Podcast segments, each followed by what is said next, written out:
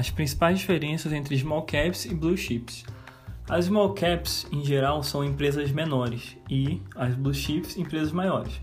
Tá? A gente está falando de empresas listadas na Bolsa de Valores. Então, a nomenclatura small caps normalmente é para empresas menores e blue chips para empresas maiores. As small caps têm menor valor de mercado e as blue chips maior valor de mercado.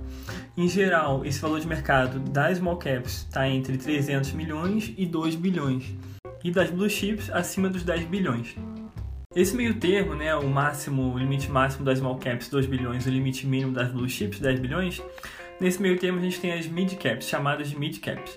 Lembrando que esses números eles são relativos, eles não são algo, não é algo limitado, é algo abstrato, vamos dizer assim, né? Não, não existe esse número de fato, é só mais ou menos uma estimativa, só para a gente ter uma noção, fazer uma divisão entre pequenas e grandes empresas, entre aspas, né?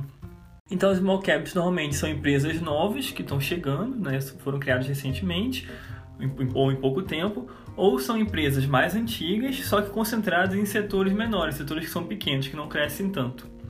E as blue chips normalmente se tratam de empresas que são líderes dos setores em que atuam. Então, exemplos de small caps: a Centauro, a Trisul, a Smiles e o Banco Inter. E alguns exemplos de blue chips: Vale, Petrobras, Ambev, Itaú e, na verdade, todos os demais grandes bancos.